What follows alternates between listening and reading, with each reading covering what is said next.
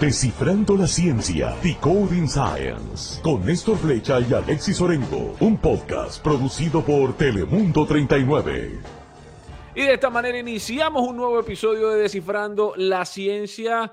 Otro tema interesante que descifrar y como siempre, mi compañero, mi copiloto de viajes, mi mano derecha, Alexis Orengo. Néstor, muchas gracias. Feliz de estar en este nuevo episodio, un episodio que vamos a estar tocando un tema eh, como siempre, ¿verdad? Muy interesante, pero que de alguna forma u otra todos hemos estado allí. Yo creo que sí, es que Alexis, no importa de dónde uno sea, no importa cuál sea la raza, cuál sea el origen étnico, yo creo que todos en algún momento hemos tenido deudas. Hemos tenido deuda o hemos intentado evitar, algunos incluso han estado intentando salir de las deudas Así que para eso tenemos una invitada, una experta en el tema que nos va a estar ayudando a descifrar la ciencia, ¿verdad? Detrás de todo esto de las deudas. Y se trata de Azucena Gómez Victoria, es una empresaria y emprendedora y también una educadora financiera. Así que ella nos va, nos va a estar dando un poquito de luz dentro de todo esto. Así que bienvenida. Néstor, Alexis, qué gusto me da saludarles. Es un placer para mí poder acompañarles en este viaje, ¿verdad? Y abróchense a los cinturones porque va a estar pesadito, va a estar pesadito el viaje porque vamos a hablar de las deudas, que no es un tema, digamos, muy agradable, ¿verdad? Del cual hablar, pero yo sé que nos vamos a divertir. Yo, yo sé que sí, yo sé que nos vamos a divertir y sobre todo, ¿no? Es lo que tratamos de hacer con estos episodios de Descifrando la Ciencia, es aprender, es entender el porqué de las cosas. Mire, mirar detrás de bambalinas, mirar, mirar backstage, ver cómo las cosas funcionan verdaderamente y de eso vamos a hablar. Azucena, un gusto de verdad que estés con nosotros hoy eh, para hablar de estos temas, porque ciertamente son temas medios espinosos, ¿verdad?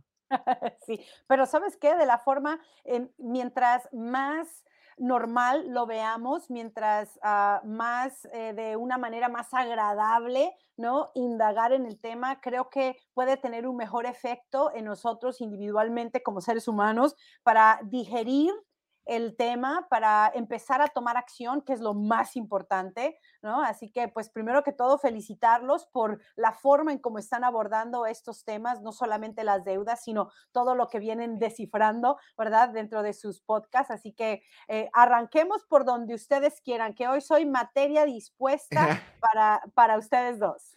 Qué bien, qué bien. y me parece interesante porque es un tema que lo escuchamos yo creo que a diario, las deudas, las deudas, pero yo, a mi perspectiva, ¿verdad? Hay muy poca educación con respecto a, lo financiero. Es algo que muy pocas personas, por ejemplo, lo hablan en, los hogares, incluso en mi formación de estudiante, yo no tuve una clase ni tan siquiera de educación financiera o, o las cosas básicas que uno tiene que tener. Así que, ¿cuán importante es conocer las finanzas? Creo que, como decimos en, mi pueblo, le diste en el clavo, amigo. No es un problema familiar, no es un problema cultural, no es un tema que se maneje de manera hogareña, ¿no? O sea, como familia tendemos a las deudas a muchas familias le, le, producen qué? Le producen estrés, ¿verdad? Las deudas producen estrés. Las deudas también pueden producir pena. Yo no quiero que se den cuenta que yo estoy endeudado, no quiero que se den cuenta que yo debo, porque entonces si debo es porque no tengo y todo tiene esa connotación eh, negativa o incómoda y eso tiende a crear mucha incertidumbre dentro del hogar. Entonces, la, como no es un tema que se maneje de manera cultural, las familias tienden a querer tapar el sol con un dedo. No le decimos a los hijos lo que cuestan las cosas, nos esforzamos porque tengan lo que, así me endeude, pero que mi hijo tenga lo que quiere tener. Por las apariencias muchas veces nos llevan a la deuda. Y como no hablamos las cosas que son una necesidad en casa, de repente eso no ayuda, ¿no? Pero ah, es muy importante empezar a hablarlo en el hogar dentro de nuestros podcasts y todo lo que hacemos en nuestra campaña de educación financiera, una de las primeras recomendaciones, Néstor Alexis, es que las familias hablen de estos temas financieros en casa. Todo parte de ahí. Tu estabilidad financiera en el trabajo depende de si, si, conoces o no bien cómo llevar un buen presupuesto. Tu situación económica, ah, ahora sí que en el presupuesto de casa, eh, tiene mucho que ver si tienes una buena administración o no. Tu futuro va a depender si tienes una buena administración o no. ¿no? Y tu salud, porque si estás endeudado y tienes problemas financieros, tu salud muy probablemente se puede ver comprometida. Wow, eh, eh, y, yo creo que es un punto eh, fundamental y clave, ¿no? Porque bien, como decía Alexi, yo no sé si es un, es un problema cultural de, de- de- de- de hispanos o, o es un problema en general, pero yo creo que sí, e- e- es, importante tener esa conciencia, esa educación financiera. Y yo creo que, que antes de poder hablar de cómo todo esto funciona y cómo esto se va, ¿qué, qué en efecto? la- las deudas han existido por siempre. Yo sé que es difícil hablar de una definición de qué son las deudas, pero ¿qué son las deudas? Mira, de la mejor manera que me gusta a mí mostrar las deudas para que nos caiga el 20 es que es dinero prestado. Mira. Las deudas es dinero prestado. Entonces, tú tienes que saber que si estás, te están prestando un dinero, tienes que saber cómo manejarlo. O lo vas a regresar, en cuánto tiempo lo vas a regresar, ¿no? ¿Qué, qué tanto, ah, qué tanto mm, o qué tanta prioridad le vas a dar a eso? Y es un dinero prestado que te va a costar más al final del día cuando lo regreses. Entonces, si lo vemos desde, el- de- desde la perspectiva de que es dinero prestado, a Néstor, es verlo de la, de la manera que si lo que estoy comprando por medio de una deuda es algo que definitivamente no puedo costear con dinero mío. Right? Entonces, si tú lo ves desde esa manera o desde ese punto, es que, ok, lo que estoy comprando con una deuda quiere decir que no lo puedo costear. Entonces, desde ahí O sea, no tengo el dinero, yo no tengo el dinero para comprarlo. no lo tengo el dinero, no lo tengo, entonces me estoy endeudando, right? Y entonces, si yo voy a comprar algo que me cuesta dos mil dólares y lo hago con dinero prestado, posiblemente termine pagando tres mil dólares, no dos mil dólares, porque como hacemos esos pagos pequeños, ¿no? Y estamos pagando un interés que generalmente son intereses altos los que pagamos en una, por así decirlo, en una tarjeta de crédito o en un préstamo, tenemos que saber identificar cuánto vamos a terminar pagando al final del día. Y eso es lo que nos afecta en nuestra economía diaria en casa, que esos mil dólares extra que le pagué al, a, a la compañía crediticia o a la tarjeta de crédito, los pude haber utilizado en mi casa o los pude haber utilizado para ahorrar si hubiese tenido el dinero para comprarme eso que me costó dos mil dólares. Y estamos hablando que esos son deudas, em, digamos, de compras eh, que uno puede hacer, no me atrevería a llamarle menores, ¿no? Porque son gastos grandes, pero si hablamos de deudas, por ejemplo, de, de una casa, de un carro, deudas o préstamos estudiantiles que ya son eh, Miles cantidades y miles y y miles y miles y miles de miles de dólares. dólares, eh, o por ejemplo, una deuda que uno pueda tener por algún tratamiento médico, ¿cómo se trabaja ese tipo de, o sea, porque ya ahí no hay como que muchas soluciones, algo que yo puedo ahorrar quizás para poder tener, comprar una casa cash. Right. Mira, la de, el crédito o la deuda la podemos utilizar siempre y cuando sepamos manejarla. Si yo me voy a comprar un- una casa, la mayoría de las personas cuando mm, analicemos lo de la casa, que es una de las deudas más grandes posiblemente, ¿no? Que, eh, que nos, nos tengamos que meter en una deuda tan grande para adquirir un bien, para adquirir un- una propiedad, ¿no? Entonces, ah, pongámosle que, pongámosle medio millón de dólares, ¿sí? Vamos a comprar una casa que cueste medio millón de dólares. Generalmente en, el, en las finanzas tradicionales, la mayoría de las personas que te venden una casa te dicen, puedes comprar tu casa con tan poco que el 3% de down payment, ¿no? De enganche. O sea, O sea, que el si- 3% de 500 mil dólares. de 500 mil, ¿no? El 3% de 500 mil. Entonces, ¿qué quiere decir eso? Que el, mi enganche va a ser solamente el 3% de 500 mil dólares. El resto me lo van a tener que financiar.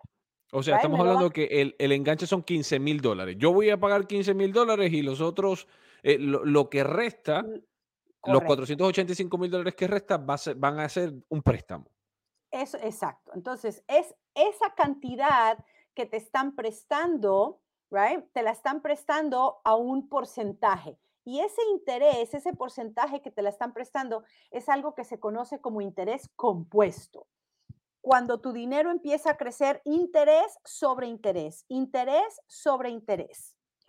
Por eso es que, Néstor, Alexis, si ustedes hacen la cuenta, yo, yo compro una casa por 500 mil dólares, ¿ok? 500 mil dólares, ese es el precio de etiqueta que tiene la casa. Pero después de 30 años, por ese interés compuesto que, que me cobran, termino pagando casi un millón de dólares. Me costó el precio decía medio millón, pero terminé pagando un millón después de 30 años de interés compuesto. Entonces, si ya me, ya me endeudé, con, eh, la idea es, sí, yo puedo tener mi casa con dinero prestado, pero ¿cuántas veces vas a pagar la casa si no das un buen enganche? Deberíamos de dar mínimo el 20% de enganche sobre la casa para no tener que pagar tanto en interés y poder terminar pagar, de pagar la casa más rápido, ¿no?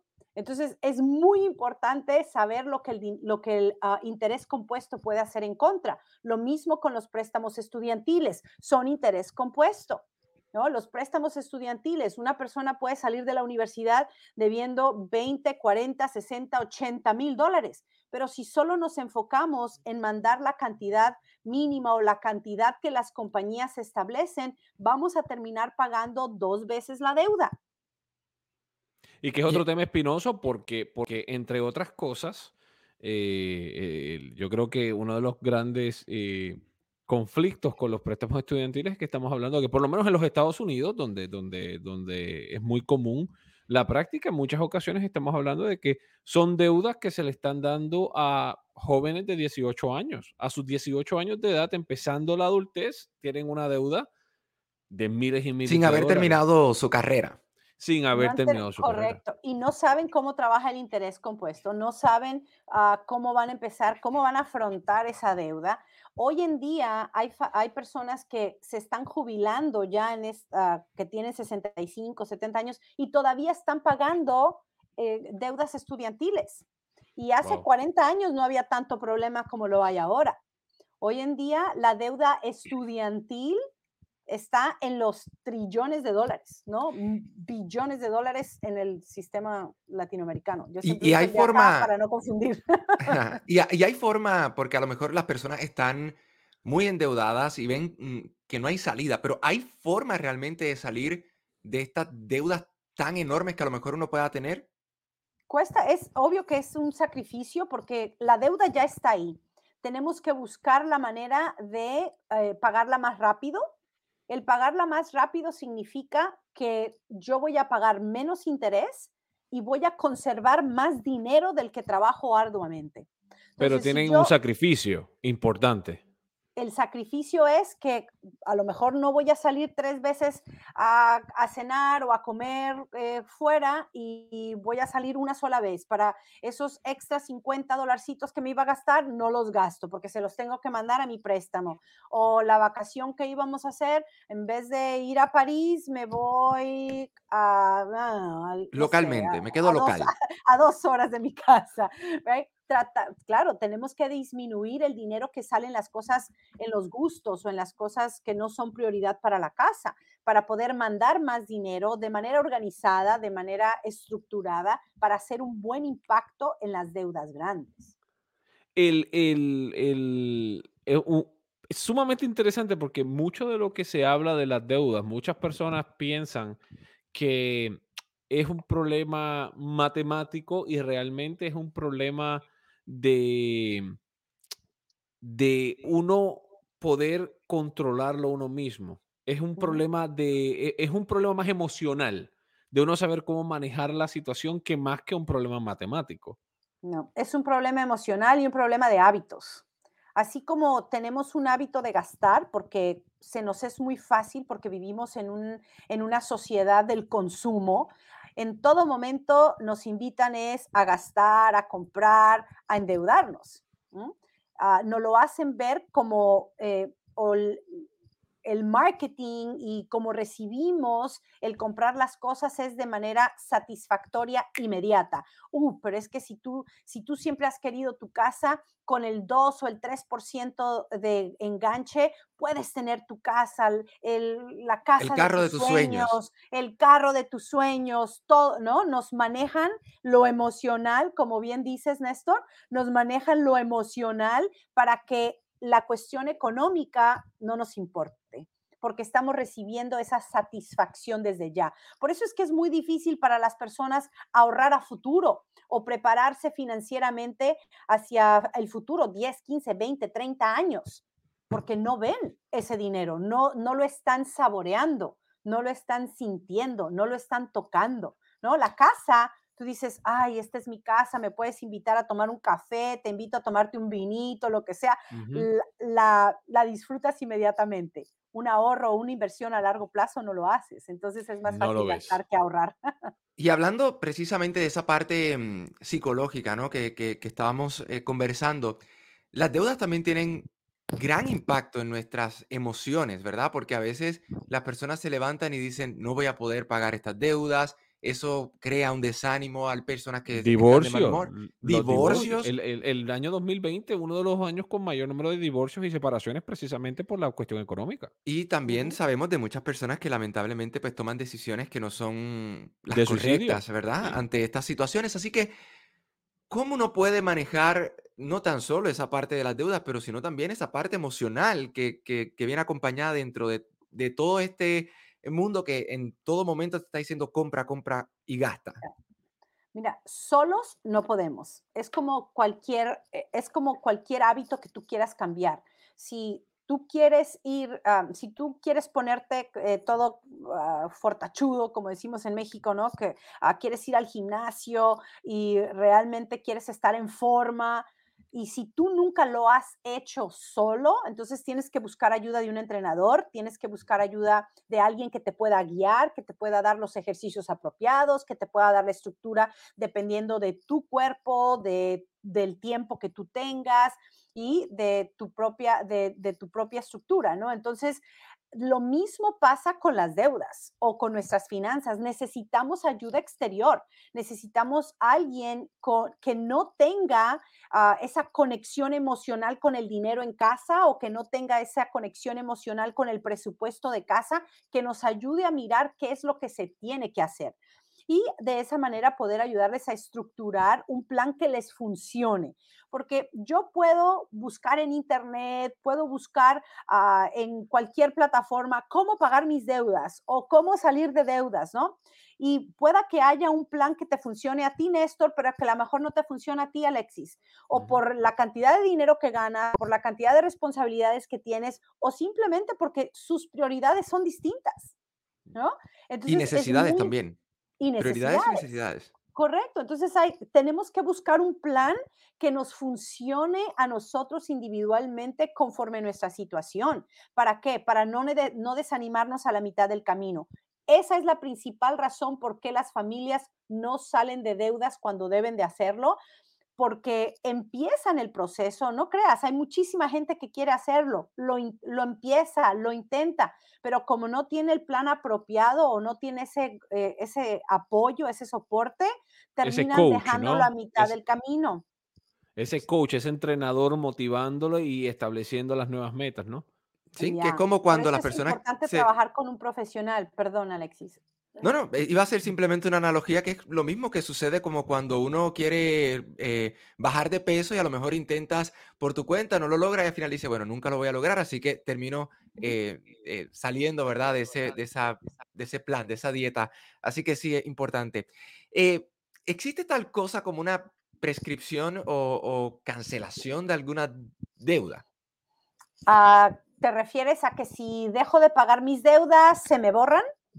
Sí, existe, a, lo mejor... Eh, hay gente que piensa así, que, que, de la noche a la mañana van a desaparecer. Que, que a lo mejor eh, hay cierta cantidad de años que pasan y dicen, bueno, si no pago esta deuda hasta cierta cantidad de años, ya entonces se borra esa deuda. ¿Existe tal ah. cosa como eso? Bueno, ah, todo tiene consecuencia, ¿no? Cualquier deuda que no paguemos tiene algún tipo de consecuencia. Es importante de, eh, identificar qué tipo de deuda es. Por ejemplo, si es una deuda que aquí en Estados Unidos se le llama secure debt, o sea, una deuda, digamos, asegurada a través de una propiedad. Por ejemplo, un mortgage, ¿no? Una hipoteca. Si tú tienes una hipoteca y dejas de pagarla, van a venir a reposer que tu casa, te van a sacar de la casa donde estás, right? Está garantizada esa deuda a través de una propiedad. Entonces, si yo dejo de pagar mi casa, dejo de pagar el mortgage, o sea, la hipoteca, van a venir y me van a sacar de mi casa, me van a quitar esa propiedad que adquirí en algún momento.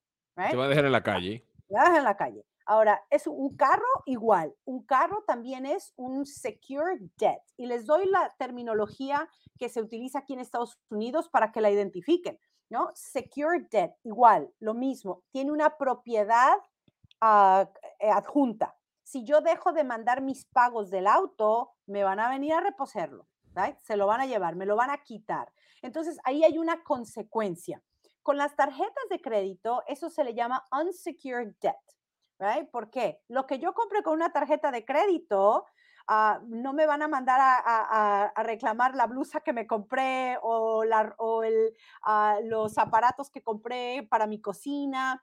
Las compañías no pueden reposeer ese tipo de cosas. Entonces, lo que una tarjeta de crédito, ¿qué hace? Te mandan a colección y, ah, que si son agresivos, ¿no? Los que trabajan para las compañías de colección.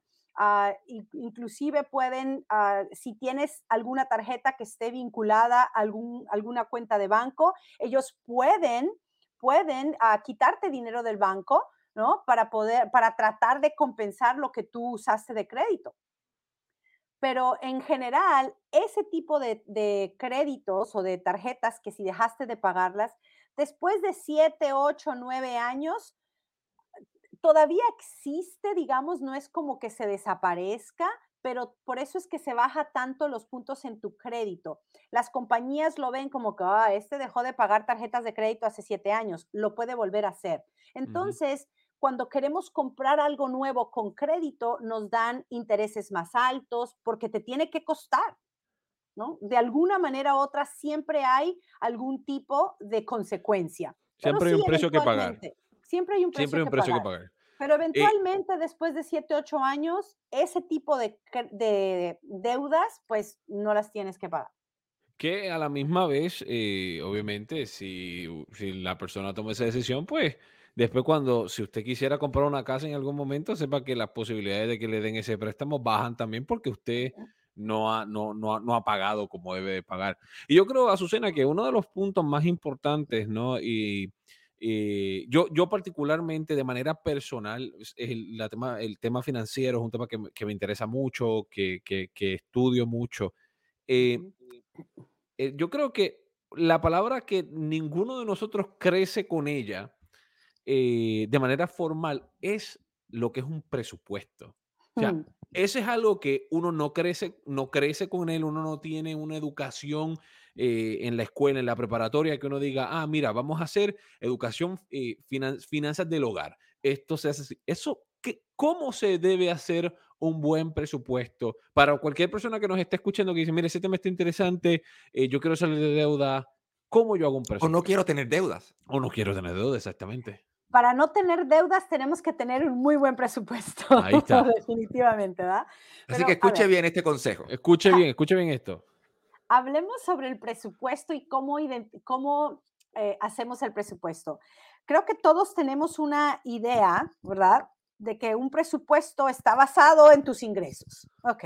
¿no? Si, ah, ¿cuánto, ¿Cuánto me gano de, de la cantidad? Me gano 100 dólares a la semana vamos a hacer 100 dólares a la semana, un número fácil, 100. Diga, te ganas 100 dólares a la semana, ¿verdad? Ah, en el mes tienes 400 dólares. Hay 400 dólares en la semana, eh, al mes que te ganas. De esos 400 dólares, necesitas identificar cuánto va a ir a lo que es la vivienda. Y bueno, podemos decir, es que en California 400 dólares. Vamos a subirlo, vamos a subirlo a mil, vamos a subirlo a mil dólares. Yo creo que tenemos que subirlo a 4 mil dólares acá en California, pero bueno. Pero independientemente, independientemente de lo que te ganes, tiene, lo, se debe de manejar en base a porcentajes, no cantidades, right? No importa lo que te ganes, pero tienes que apartar una, tienes que apartar una cantidad para vivienda, una, una, ah, una parte para transporte, ya sea el carro que pagas o la gasolina o lo que sea, tienes que separar una parte para lo que son tus ahorros, una parte para tus ahorros en cuanto a tu, em, tu fondo de emergencia y aparte para tu futuro, que son dos cosas muy distintas, ¿no? Hay mucha ¿Y gente cómo, que hace solamente esos, un tipo de ahorro. y cómo se ven esos porcientos? Por ejemplo, eh, ¿hay algún número recomendado que decir, ok, un número, obviamente eso varía de persona a persona, pero uno dice, ok, eh, el porcentaje que debe ir al hogar, un porcentaje, eh, ¿existe un número mágico? Puedes vivir con, si tú puedes vivir con el 40% de tu ingreso y guardar el 60%, vas a tener una muy buena vida. Right? Ok. Si puedes vivir con el 40% de tus ingresos. Pero Así que el mucha gente que 40% dice, sería la, todo lo que, lo, que es, lo que mensualmente o semanalmente yo tengo que llevar a cumplir con mis pagos de hogar, alimento. Ese es el número mágico. es uno de los números que puedes manejar. Pero el problema, el problema, Néstor, comienza de que no podemos hacer eso porque ya vivimos en un lugar a lo mejor demasiado alto Económicamente para nuestros ingresos o tenemos un estilo de vida demasiado alto para nuestros ingresos. Por eso es que como seres humanos inmediatamente decimos, ah, es que yo no gano suficiente para seguir las recomendaciones de Azucena. ¿eh? Mm, Entonces, entiendo eso. Lo que pasa es que empezamos al revés.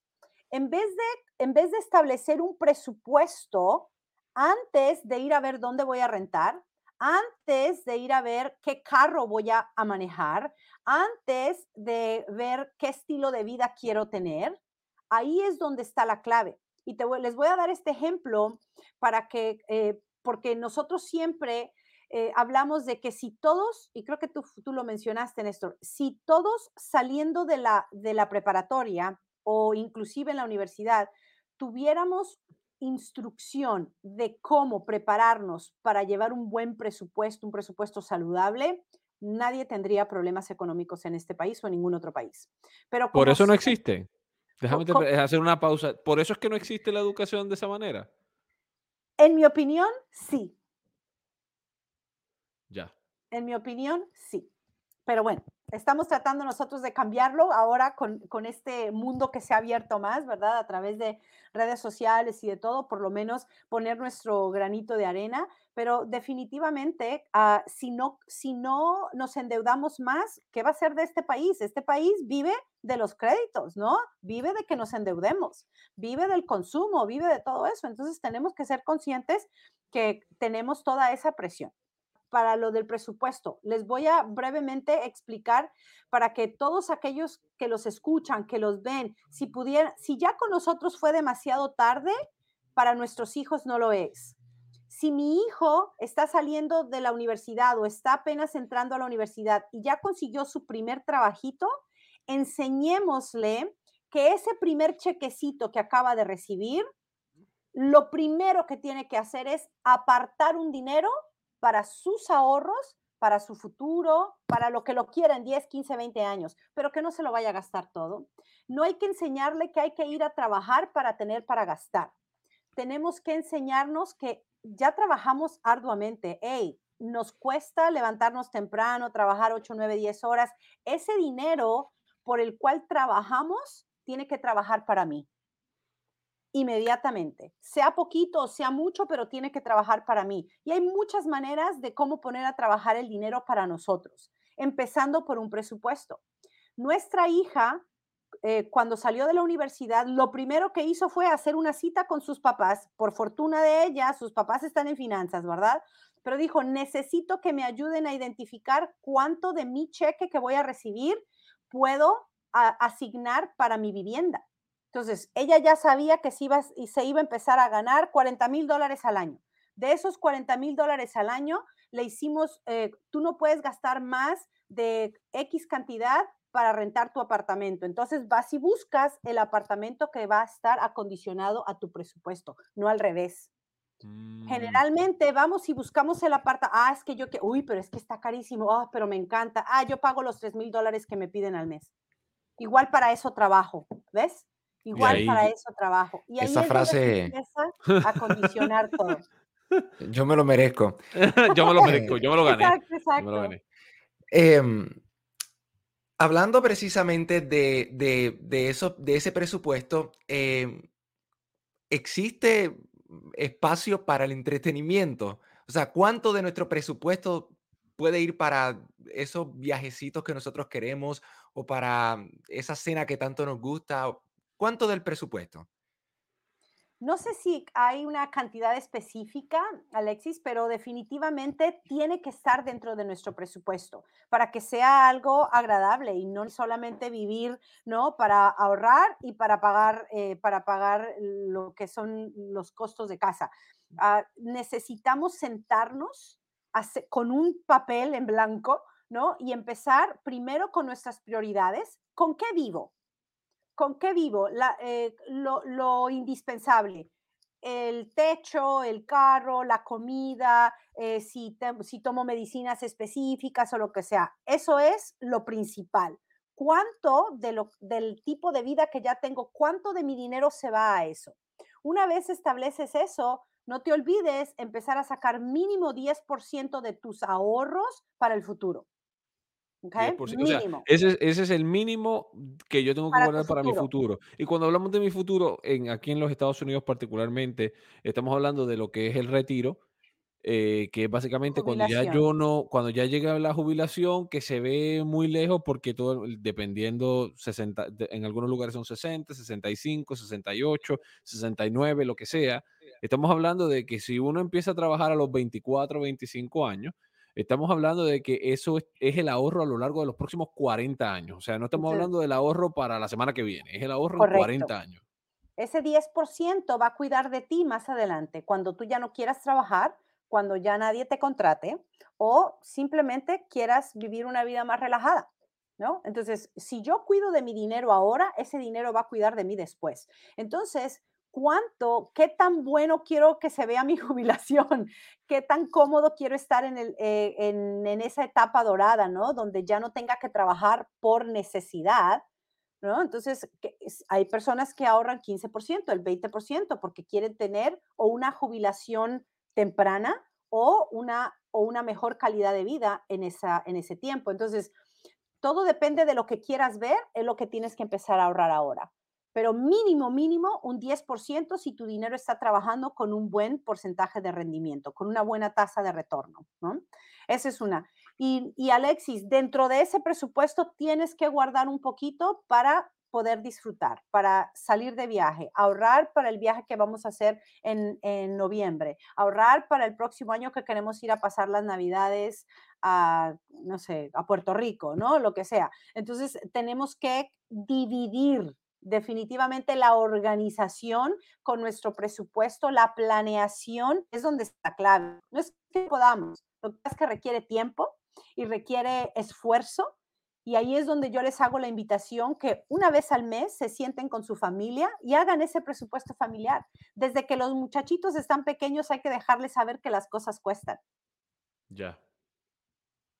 Sí, y que siempre que se va a la tienda no es como que ah, fuimos a la tienda y no, es que siempre que voy a la tienda tengo que comprarle algo. No, no funciona de esa manera tampoco, ¿no?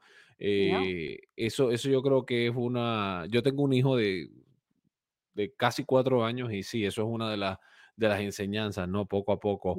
Eh, déjame te pregunto, Susana, entonces hablábamos de que básicamente estamos tratando de darle a cada dólar que tenemos un trabajo.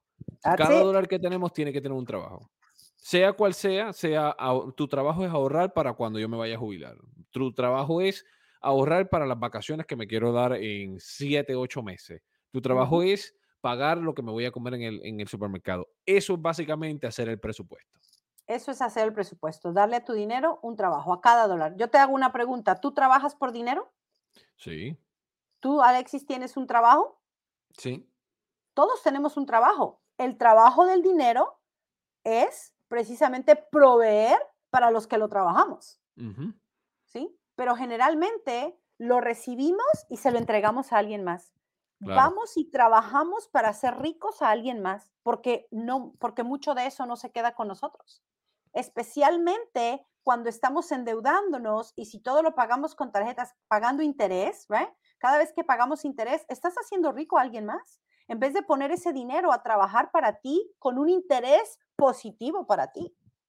Y hay algo que yo he escuchado mucho em, y es de que las personas hacen, eh, eh, no sé si llamarle presupuesto, pero hacen planes, vamos a llamarlo así, con el dinero que no han recibido. Por Mm. ejemplo, no, cuando me llegue el dinero que estoy esperando a finales de este año, eh, ¿cuán, cuán mal puede ser esto para nuestras finanzas?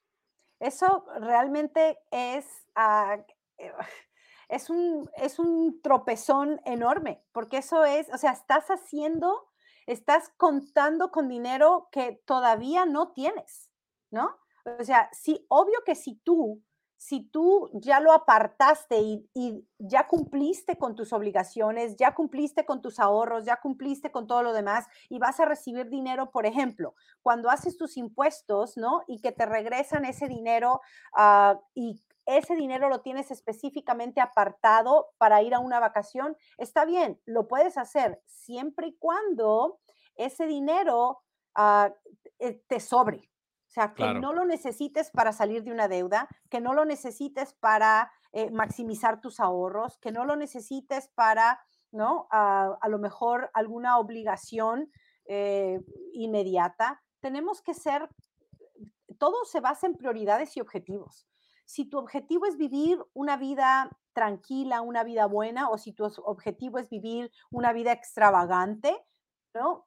De ahí depende tus hábitos con el dinero. Wow. No, eh, eh, eh, y es, es, es que es un tema, yo creo que es un tema en el que, en el que en una medida u otra, todos nos identificamos, todos hemos, de alguna manera u otra, todos hemos a lo mejor cometido errores, a lo mejor todos hemos estado en algún momento en nuestras vidas en el que hemos dicho, espera un momento, eh, eh, eh, yo no puedo tener que decidir entre ir al mercado para comprar comida o pagar esta deuda. Eso no es una, o sea, e- esto no es, no es una manera de vivir, ¿no? Y entonces yo creo que, que lo importante es tratar de identificar que, que es como, como los adictos, ¿no? Eh, se dice que el primer paso de un adicto es aceptarse que es un adicto, aceptarse que yo tengo un problema y entonces para poder comenzar a, erradicar ese problema, el primer paso cier- ciertamente es identificarlo.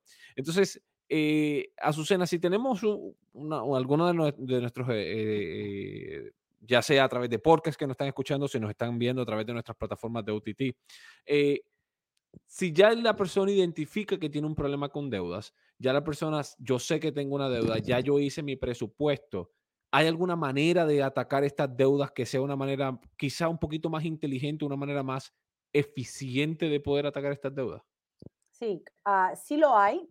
Ah, requiere obviamente sacrificio, requiere obviamente organización y tal, pero si tú ya identificaste que tienes el problema, lo primero que tienes que hacer es definir o tomar la decisión de querer salir de deudas.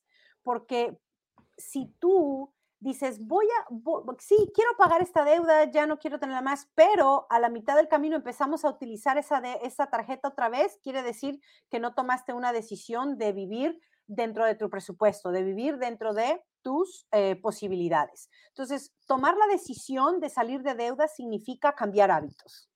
Una vez tomes esa decisión de querer salir de deudas, necesitas ponerle una fecha para, para poder aplicarle el plan adecuado. Porque también si yo quiero salir de deudas y me, y me pongo, me pongo de, de meta salir de ello en seis meses y, y ah, digamos que tengo, me llegó una cantidad de dinero y se la voy a poner a la deuda porque quiero salir de esta deuda en seis meses, pero eso me va a afectar mi cash flow, eso me va a afectar cómo estoy viviendo mi día a día, me voy a poner la soga al cuello por hacer eso, nos va a retrasar, porque entonces tapamos un hueco y abrimos otro más grande, right? Porque no, no lo hicimos de manera organizada o de manera uh, inteligente, como decías, ¿no? Entonces, una de los, uno de los planes que a nosotros, en lo particular, a mi esposo y a mí nos ha funcionado uh, y también le ha funcionado muchísima gente allá afuera es utilizar el llamado método de la bola de nieve. ¿Cuál es ese método de la bola de nieve? Eh, básicamente requiere atacar la deuda más pequeña primero. Entonces, uh, Néstor, tú vas a hacer una lista de todas tus deudas. Puede ser desde tu casa, si tú tienes un mortgage, si tienes una hipoteca, tu casa, tu carro, las tarjetas de crédito, los préstamos, lo que sea. A la que le debes menos es a la que vamos a atacar primero, sin importar, sin importar el interés. interés. Sin importar qué interés te cobre, no importa. La más pequeña la vamos a atacar primero. Al resto le vamos a mandar las cantidades mínimas que nos están pidiendo. No es dejar de pagarlas. No, no es dejar de pagarlas, es mandar el mínimo que nos están exigiendo y a la más pequeña le vamos, le vamos a agregar una cantidad mayor. Vamos a sacar un presupuesto, digamos, 100, 200 dólares o lo que se puedan, ¿no? Pero digamos que ah, le vamos a agregar 100 dolarcitos más. Muchas O veces sea, por los estamos ejemplo, mandando ya, Por ejemplo, si esa deuda pequeña son 75 dólares. 25 dólares. Ujú. 25 dólares, 25 dólares. Entonces, esa deuda pequeña son 25 dólares mensuales. Yo, ¿qué voy a hacer con esa deuda? Le voy a tratar de enviar 125. 125, le vas a enviar 125, ¿no? Y esa, de- vas a salir de esa deuda rapidito dependiendo de lo que debas, ¿no? Pues si debes 25 dólares, debes de deber 400, 500 dólares a esa tarjeta. Entonces, en 3, 4 meses sales de esa deuda. Ahora, ya tienes esos 125 dólares después del mes 4, digamos, ¿no? ¿Y qué hago con esa Esos tarjeta? 100 ¿Qué hago con esa esa tarjeta? ¿La dejo abierta La o...? rompes, Ah, ok. O sea, la rompes, la guardas, pero no la canceles. ok. Ok. no la canceles, pero la puedes romper, no la uses, ¿no? Parte del, del cambio que estamos dando, no usarla. O si la voy a usar, voy a mandar pagar lo que compre. Y, y haciendo un paréntesis aquí, ¿por, por qué no debo cancelar esa, esa tarjeta?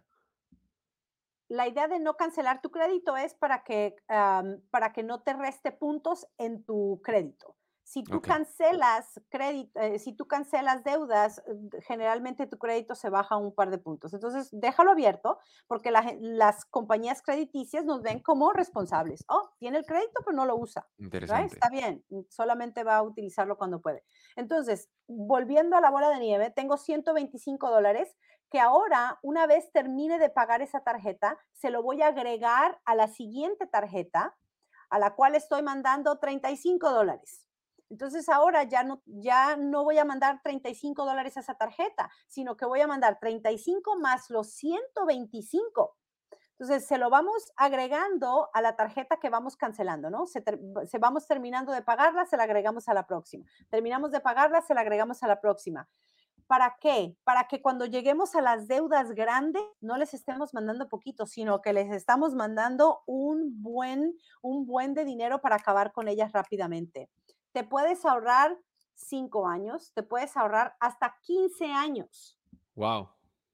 en una casa o en una, o en una línea de crédito, eh, todo depende de cómo lo hagas, ¿no? Y de, y de qué disciplina tengas, porque mucha gente se cansa a la mitad del camino. Y, ok, y entonces, eh, por ejemplo, eh, te conviertes en una de esas personas este, afortunadas que no tienes, eh, digamos que la, la- la- la casa, que es como, yo creo que es el, el- la deuda más grande que, que todo el que tiene casa tiene. eh, digamos que ya salí de todas mis deudas, estoy atacando mi casa. Entonces, ¿qué viene ahora? ¿Qué viene en ese momento en el que digo, mira, este, yo básicamente ya no tengo deudas? ¿Qué viene? O, o si lo único que me queda es la casa, ¿qué pasa ahora? Ahórralo. Espero que lo que ya no le estés mandando a alguien más, te lo estés pagando a ti, ¿no? Que ese es, ese es eh, ahora sí que la graduación, ¿no? La graduación para todos nosotros es tener la disciplina de no ir a gastarnos ese dinero en algo más, sino que es ahorrarlo y ponerlo a trabajar para nosotros. O sea, que ese 10% que enviábamos al inicio, ahora a lo mejor podemos subirlo un poquito más para que sea más, más, más a nuestro favor. Para engordar el cochinito. Ujú. Ajá, importante. Mire, yo espero que esta conversación a usted le haya parecido tan interesante como nos pareció a nosotros, porque definitivamente, Alexis, yo creo que eh, cosas muy reveladoras y muy prácticas, ¿no? También para, para poder lidiar con todo esto de las deudas. Sí, y es un tema que mm, desde mi perspectiva vamos aprendiendo todos los días. Yo tengo que decir que yo sí tengo mi libretita de, de presupuesto, así que yo cuando Nice, voy a hacer nice. mis compras, eh, yo pienso, especialmente las, peco de las pequeñas, eh, pero de las que son más que de más dinero, sí hago mis, mis anotaciones de cuántos son mis gastos mensuales y al final del día digo, bueno, realmente este, esta vez no será, vamos a guardar para la próxima. Claro, así es que debe ser. Azucena, ¿dónde Súper, te pueden conseguir, dónde te pueden conseguir las personas que quieran a lo mejor eh, tomar un, usar ese coach o decir, ¿sabes qué? Yo necesito esta, esta experta de mi lado. ¿Cómo te pueden conseguir? si de la mejor forma es que entren a nuestra página de empoderandofamilias.org. y es todo junto empoderandofamilias.org. Ahí tenemos ciertos tips, tenemos también uh, información que les puede ser muy útil, pueden también escuchar nuestros podcasts que se enfocan precisamente en todos estos temas y también se pueden contactar con nosotros. Mira, nosotros hacemos análisis financieros gratuitos para las familias, les ayudamos a salir de deudas eh, o les mostramos la mejor forma de hacerlo y no les cobramos. Todo esto lo hacemos como parte de nuestra campaña de educación financiera. Entonces, quiero es que aprovechen, ¿no? Que lo vean como una herramienta para iniciar ese proceso a tener esa libertad financiera para que juntos realmente podamos tener un futuro mejor, un futuro libre de estrés y que sea cuando lleguemos a, nuestros, a, nuestra jubilación o a esa época dorada que todos soñamos, que no tengamos ese estrés y esa preocupación de tener todavía que pagar deudas y que las deudas no se conviertan en un problema. Hay que saber manejarlas, eso es todo. No es que sean terribles, las deudas no es como que sean tan malas, ¿no? Es, hay que saber manejarlas. Y poder tener ese control sobre ellas. Si no, nos van a controlar a nosotros. Qué bien, muchísimas gracias, Azucena, por tu tiempo, sobre todo, eh, y por esta valiosa información que, que compartiste con nosotros ciertamente en este episodio.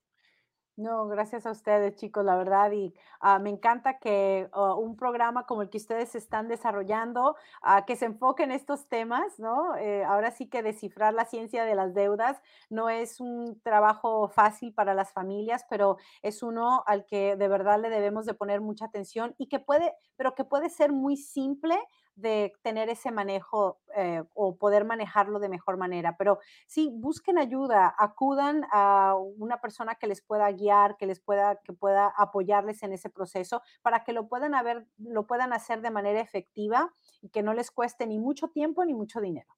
Muchísimas gracias, Azucena, por tu tiempo una vez más y, y ya lo saben, empoderandofamilias.org. Así es, así que si usted tiene deudas, no se nos desanime, ahí soluciona estos a estos problemas, solo que pues hay que buscar ayuda, ¿verdad? Y, para que no las deudas y el dinero no lo controle a usted, que es lo importante. Alexis y a nuestra audiencia, gracias por acompañarnos en este episodio de Descifrando la Ciencia y esperamos que nos acompañe, mire, en un futuro episodio.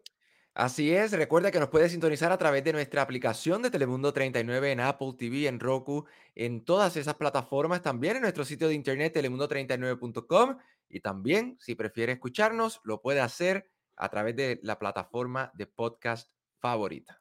Hoy desciframos la ciencia detrás de las deudas y usted recuerde que en la próxima ocasión vamos a descifrar otro tema porque siempre hay un tema para descifrar. Hasta la próxima. Gracias por escuchar Descifrando la Ciencia, Decoding Science, un podcast producido por Telemundo 39.